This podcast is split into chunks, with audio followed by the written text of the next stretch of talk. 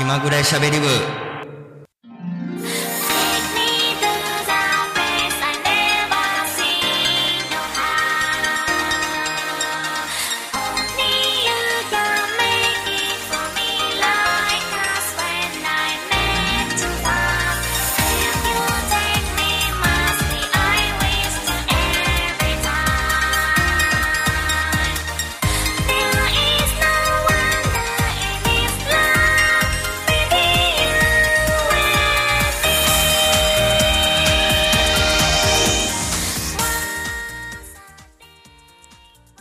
こんにちは、キャミーです。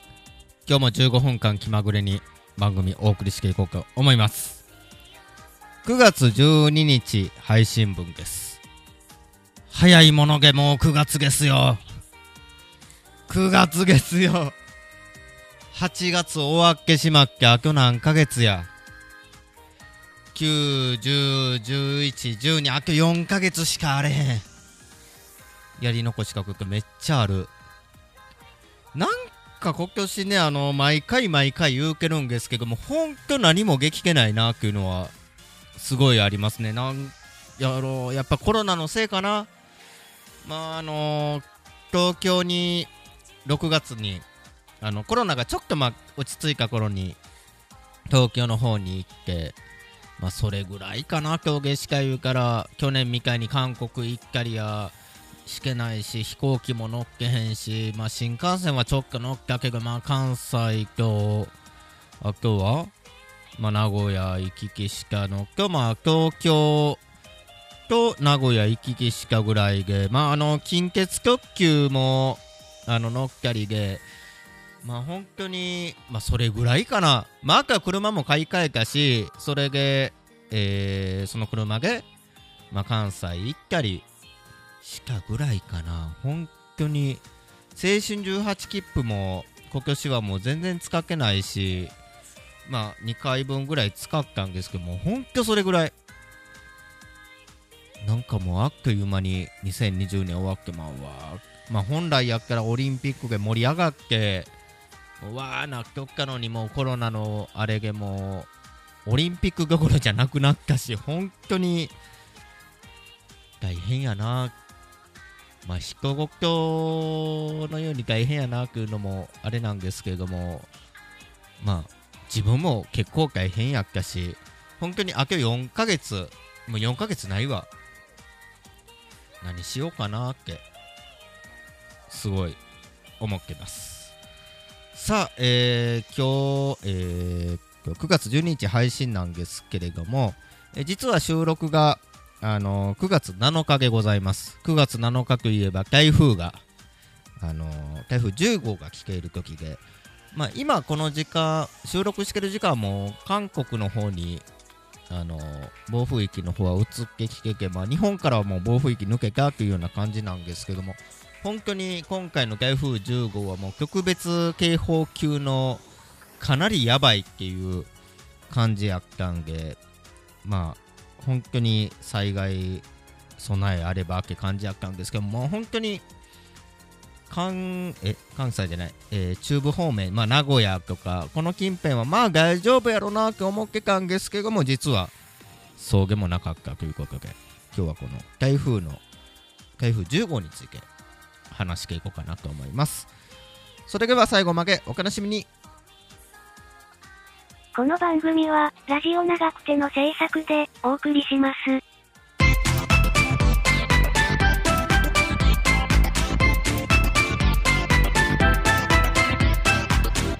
気まぐれしゃべり部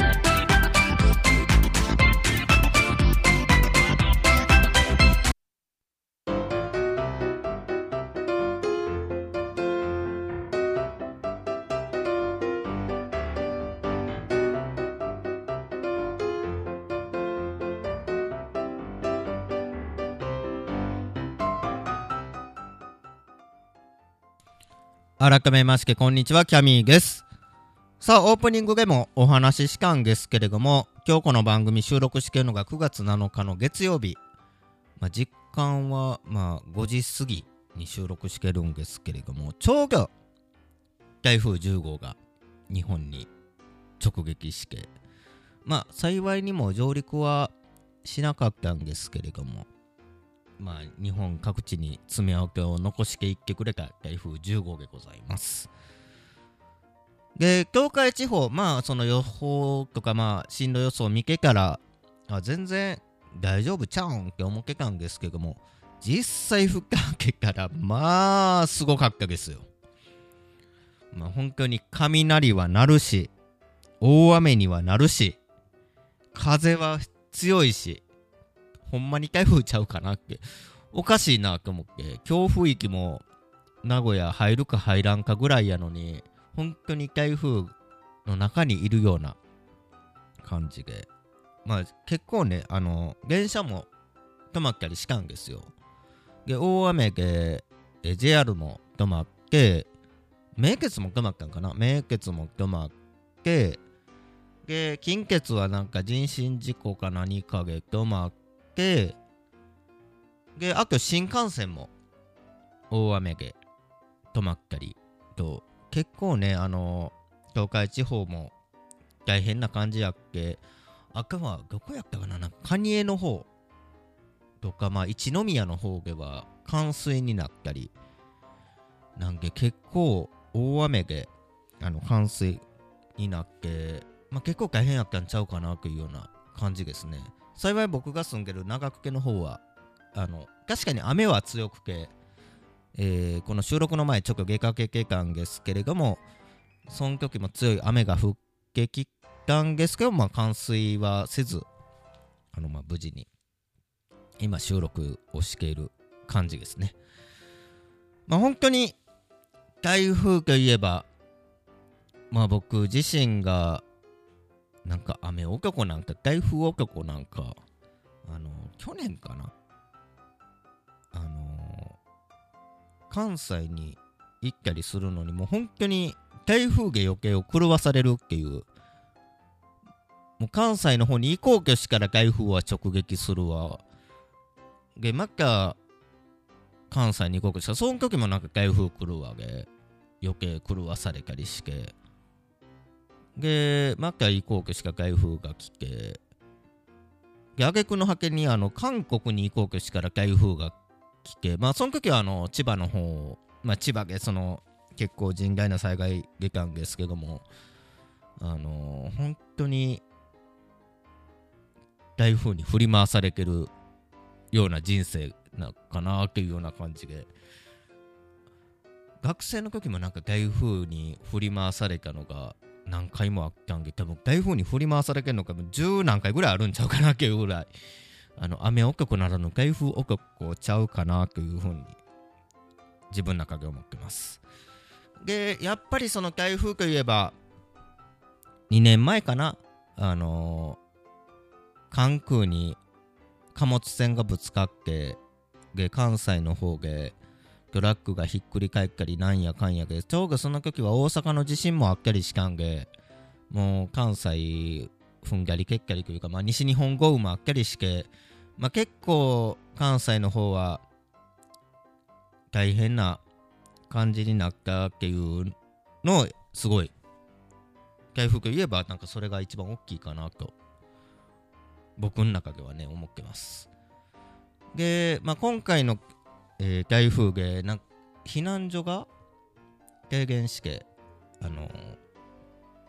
肝心の災害情報まあテレビとかが見れなかったんで分からんかったっていうなんか問題もあったりしたみたいなんですね。なんでまあいつもその災害の時はあのまあ口酸っぱくというかいつも言ってる通りラジオはポケットラジオは持ち歩いた方がいいっていうのと還元値のチェックはした方がいいなと。でやっぱりあの手回し10元ラジオっていうのもあるんですけれどもあれ結構疲れるしやっぱり還元値は置いといた方がいいしあんなんギルギルギルギル回しながらあの聞くっていうのも1時間も2時間もずっとギルギルギルギル回しとくから疲れるわけですからね。なんで絶対ね還元値とラジオはまあもちろん水とか食料もそうなんですけども置いておいた方がいいなと。だからまあ自分の家は何も、まあ、水はいつも飲む水があるぐらいでまあ特に備蓄込むしけるわけでもなくまあ自分が言うのもなんなんですけどもまあしっかり災害の備えはしていきましょうっていうのはまあつくづく思いますね。まあ本当に台風の中この収録しているんですけれどもまあ今はかなりもう雨も上がってちょっと晴れてるのかな？でも次の日からやっぱり雨は降るけ受けるんで。まあちょっとどうなることやら。まあ大きい台風が来ないことを祈りつつ締めたいと思います。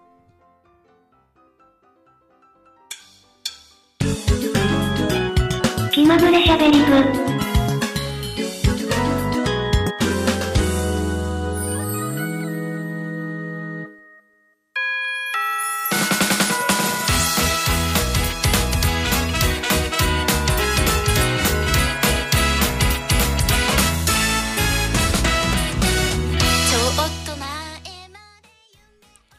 気まぐれしゃべり部15分お届けしてきました。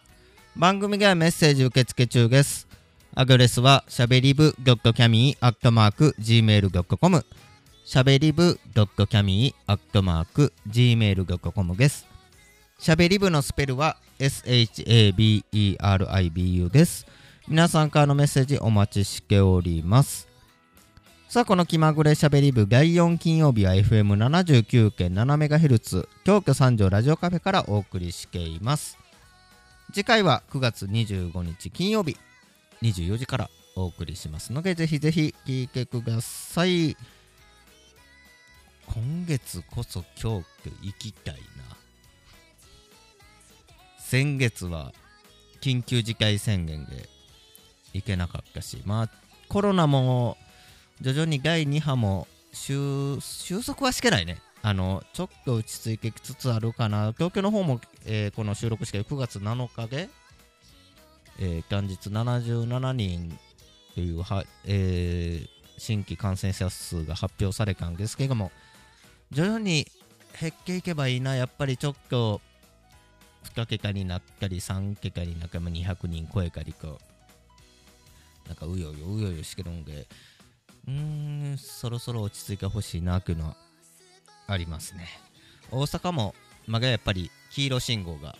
出てるので、早く青信号になることを祈りつつ、番組締めたいと思います。さあ、気まぐれしゃべり部なんで、えーまた気まぐれに番組配信していきます。えーこの番組 YouTube チャンネルの他にポッドキャストでもやってますので、えーぜひ、えーグッドボタンそして、えーいいねお願いいたします、えーよかったらチャンネル登録もお願いします。長く1分半もある。ちょっと締めるの早かったかな。まあ本当に台風あのーあっかりとまあ本当に暑さもまがまが暑いですけどもなんか一時期に比べたら夜区が涼しくなってきたなとは思うしなんかセミの声も全然